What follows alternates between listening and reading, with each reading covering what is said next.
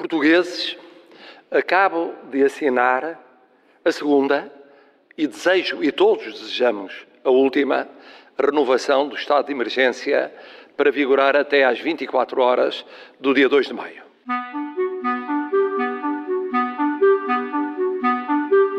Calma, amigos. Vai ficar tudo bem.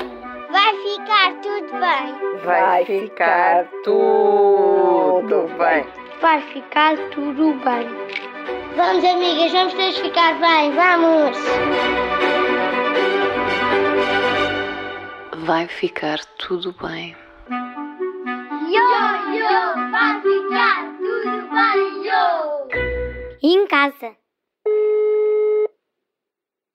Sim, Olá, viva! Estou a falar com o Francisco Val. Sim, sim. Daqui é a Joana Beleza, do Jornal Expresso. Como é que tem passado este tempo de estado de emergência e de isolamento social? Alterou muito as suas rotinas? A parte editorial da Relógio d'Água está em teletrabalho e eu estou incluído nesse teletrabalho. Portanto, as minhas rotinas não são muito diferentes, passam a ser um espaço diverso, que é em casa, não é? No essencial. Tem conseguido continuar com o seu trabalho de eh, leitor, eh, primeiro leitor das obras que vai publicar? Sim, eh, quer dizer, como tenho, não tenho filhos em casa, posso obviamente dedicar este tempo até a leituras mais, mais longas, mais extensas, ler algumas obras que já não, não tinha oportunidade de, de ler há muito tempo. Esse é o aspecto melhor, digamos, não é? Eh, claro que depois hum, eh, há, há outros aspectos menos, menos interessantes, não é? Que é não ver os, pelo menos não ver pessoalmente as pessoas da Rosal com quem, com quem trabalho, eh, mas no essencial eh, não só mantemos, digamos, eh, o ritmo de, de, de edição, quer dizer, estamos neste momento a preparar livros, a traduzi-los, a revê-los, a paginá-los. Fizemos chegar, aliás, um livro que é Em Frente ao Contágio, do Paulo Giordano. Vão sair outros no próximo mês de maio. Outros tiveram de ser, digamos, adiados. Vão sair também pronto, proximamente, logo que as livros adquiram os seus reflexos eh, habituais. Pronto, digamos que é a continuação do trabalho, um pouco mais subterrânea, mas eh, pronto, que irá desembocar nas próximas semanas na continuação da nossa atividade. O Francisco, como já disse, é editor da Relógio d'Água. Para quem não sabe, é uma editora que foi fundada em 1982, há quase 40 anos. Aquilo que lhe queria perguntar é se este é o pior momento de sempre no mercado ou só é só mais uma eh, curva descendente. Não, esta é a maior crise da edição portuguesa de sempre. Quer dizer, mesmo depois da Primeira Guerra Mundial e, de, e da gripe espanhola, lembra que isso foi grande, mas a atividade editorial, o setor, não tinham a dimensão que tem agora, portanto, não, tinha, não teve o alcance da, da atual crise. Eh, Eu já, como disse, já há muitos anos, quer dizer, começamos, aliás, em 82, chegaram um período de crise, mas aí, digamos, a faturação seria 10%, depois, em 2008, 2010, na, na última crise, grande crise, digamos, a última grande recessão, eh, as quebras foram entre 10% e 20%. Atualmente são, obviamente, muito maiores. Quer dizer, eh, houve uma queda vertiginosa nos meses de, de março e abril e queremos chegar até ao fim do ano com valores eh, de quebra absolutamente inéditos, que isto vai prolongar, digamos, pelo menos um, um ano ou talvez um ano e meio, com avanços e recuos, mas que será um período de, de grande incerteza no setor. Portanto, digamos, é a maior crise editorial de sempre, não tenho dúvidas sobre isso, e creio que as medidas que, que já foram anunciadas estão longe de corresponder à dimensão da crise. Hoje é precisamente o Dia Mundial do Livro e foi anunciada uma medida do governo no- na ordem dos 400 mil euros na aquisição de livros a pequenas editoras e livrarias portuguesas. É suficiente? Não, quer dizer, precisaríamos multiplicar por 4, 5 ou mais vezes esse valor para ser um, um apoio eh, significativo. Noto que eh, há, centenas de editores livreiros com pequena e média dimensão que são os abrangidos eh, por, esse, por, por esse apoio anunciado. Eu já disse que era uma espécie de, de colher de chá para tentar esvaziar as águas profundas da crise atual da edição. Digamos, não, não é de modo nenhum o suficiente para enfrentarmos o que está para vir. Devo dizer também que há alguns erros nesse tipo de apoios, para já não distingue, não diferencia entre editores e livreiros, permitindo que haja um contágio entre as crises nos dois setores, é? porque muitas livrarias, por exemplo, podem, uh, a quem pode ser adquiridos livros, não, não é certo que eles possam pagar aos editores se tiverem grandes dificuldades. As livrarias deviam ter um apoio autónomo, que seria um, um digamos, o, o apoio ao pagamento das uhum. suas rendas, que em geral uma parte significativa dos seus custos fixos e deveria haver muitas outras medidas, como, sei lá, isenção ou diminuição dos impostos nos estoques das, das editoras que são armazenados e que uh, têm uma grande dificuldade em se escoar neste período em que a Feira de foi adiada e que se vende, obviamente, muito menos. A Apple, entretanto, também já reagiu a esta notícia e veio dizer que o mercado do livro em abril uh, prevê uh, perdas no valor de 30 milhões de euros para 400 mil euros da parte do governo. É mesmo uma colher de chá muito pequenina. Sim, é esvazio. Digamos, é, não, não, digamos, é, nem sequer se, se revela uma boa intenção. É? Acho que, digamos, deviam ser disponibilizadas verbas que um significado mínimo. Digamos, isto nem sequer chega a esse patamar. É, é menos do que isso. Mesmo sendo medidas alegadamente eh, a curto prazo, são curtas. Mesmo que adicionadas às medidas previstas pelo conjunto das empresas portuguesas, é, é demasiado pouco para ser verdade, digamos. O, Francisco, há pouco, ao falar das suas rotinas, falou-me mais ou menos do planeamento da Relógio d'Água uh, em termos editoriais. Eu sei que no site da Relógio d'Água tem lá uma lista de meses, o que é que vai fazer em cada mês e publicar. Acha que vai conseguir cumprir com todos os seus objetivos do, deste ano?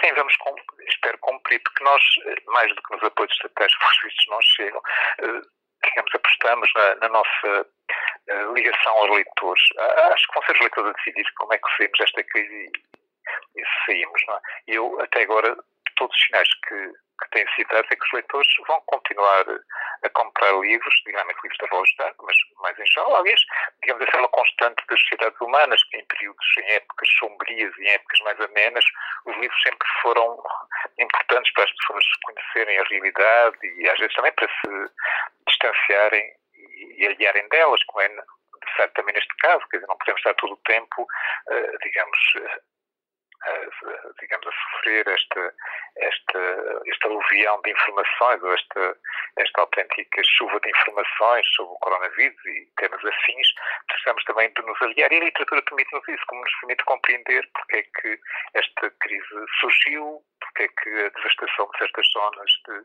de vida selvagem permitiu que os vírus passassem de certas espécies selvagens para os seres humanos, que são a espécie em maior expansão e, por isso, aquela que está vocacionada para ser receptora, digamos, dos novos habitats uh, dos vírus.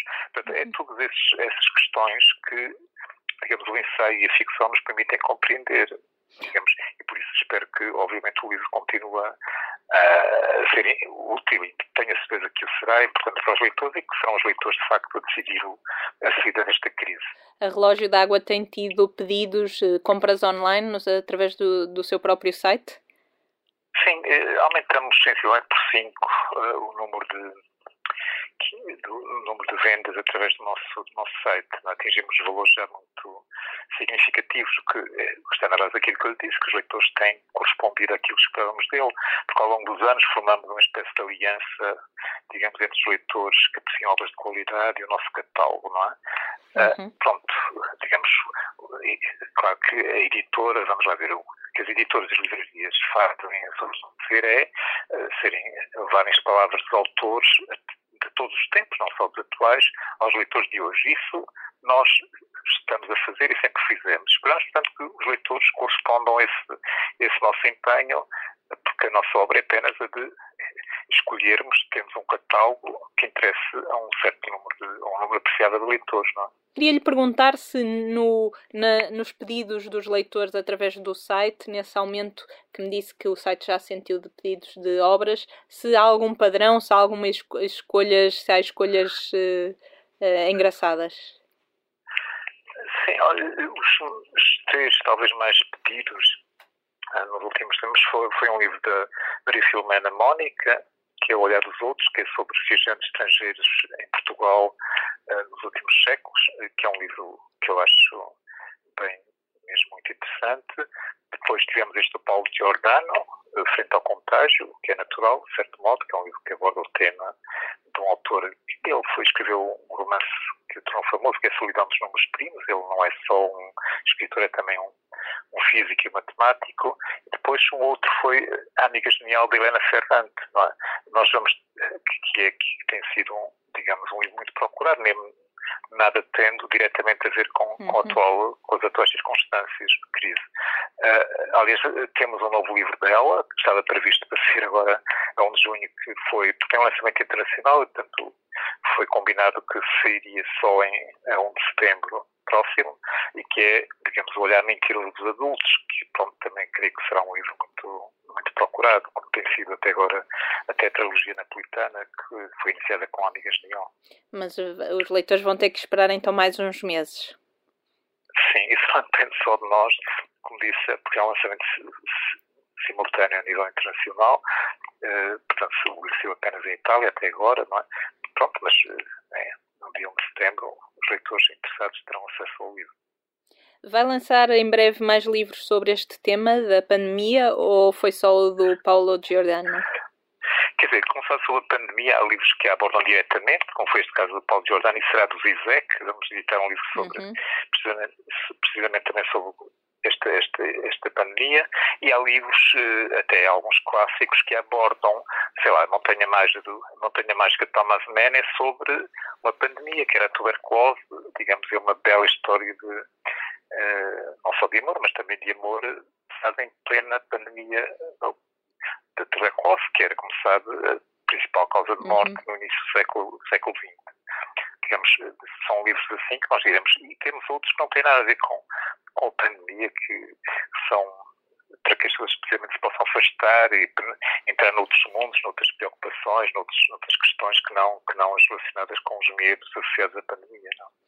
Correspondência completa da Clarice Lispector, que é uma autora que publicamos praticamente toda a obra desde há quase 20 anos, Portanto, e continuaremos com os nossos projetos, quer dizer, vamos publicar também para falar de clássicos contemporâneos e urcenar, eh, várias obras, depois temos autores portugueses, desde o António Barreto, que é um livro sobre o Salazar, o Mário Soares e o Álvaro Cunhal, uh, temos livros de, de Pereira, também, as telefones e de outros autores portugueses, a Cristina Carvalho, uh, Jaime Rocha também, pronto, continuaremos com, com edição, digamos, dos, dos autores uh, digamos, atuais e, e, clássicos, eh, alguns deles clássicos contemporâneos, como Thomas Mann e, e, e Arsenar, a Margarita Arsenar, que faz parte do catálogo e da, e da dinâmica habitual de edições da Relógio d'Água.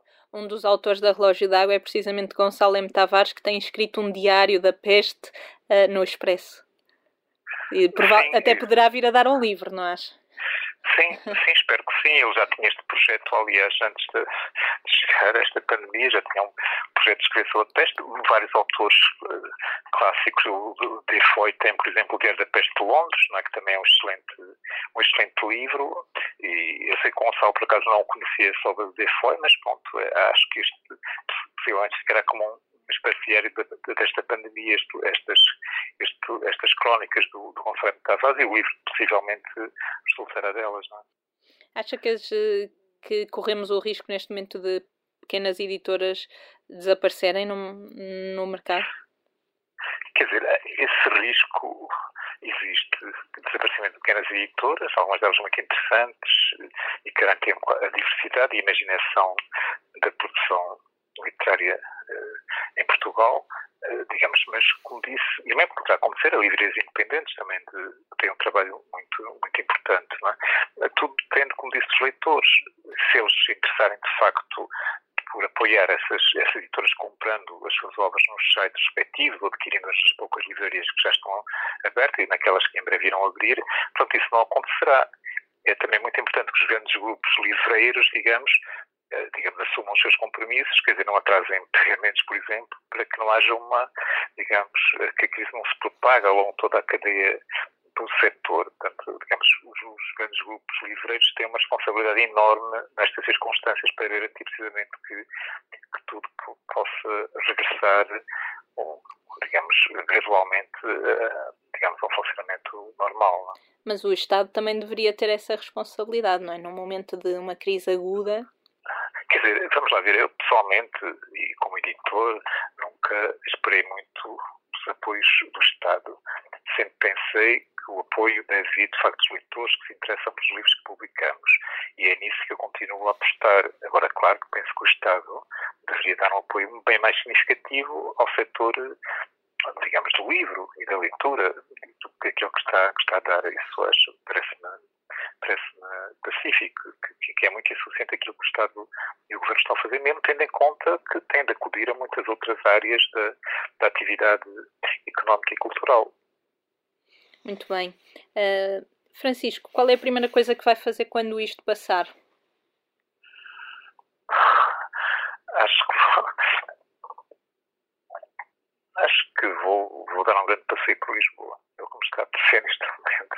Digamos, eh, a cidade será um pouco mais, mais calma, mais chegada, com menos turistas, é? que até há pouco dificultavam até às vezes o passeio em certas zonas uh, ribeirinhas e noutras, e noutras que, que eles eh, que frequentam em número às vezes avassalador.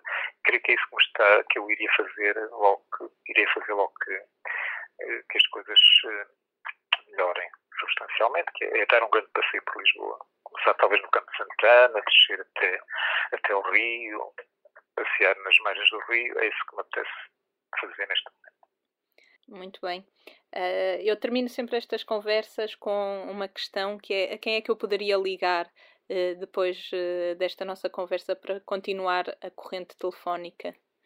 Não sei, acho que se quiser ligar a, a, uma escritora que é Ana Margarida de Carvalho, acho que ela poderá ter uma conversa interessante consigo, imagino. Sabe se ela anda a escrever algum romance? Eu espero bem que sim. se bem que ela não sabe fazer outra coisa. Muito bem, ligarei. Não, sabe fazer certamente outras coisas, não, mas é provavelmente aquilo que ela mais gosta. É, também imagino que sim. Muito bem, ligarei. Muito obrigada, Francisco, por este bocadinho. Obrigado, Joana. Pronto, espero vê-la numa próxima Feira do Livro também. Sim, tá. espero também tá. eu que não demore muito tempo a chegar a esse tempo. Estamos todos a precisar de uma Feira do tá. Livro para passear e para comprar livros. À vontade. Tempos mais alegres. Tá para manusear os livros, que é sempre sim, diferente sim. de uma loja online. Sim, no meio das pessoas, da multidão. Sim. Parece, é. Sim. Tá bom. Olha, Muito obrigada. Até breve. Adeus.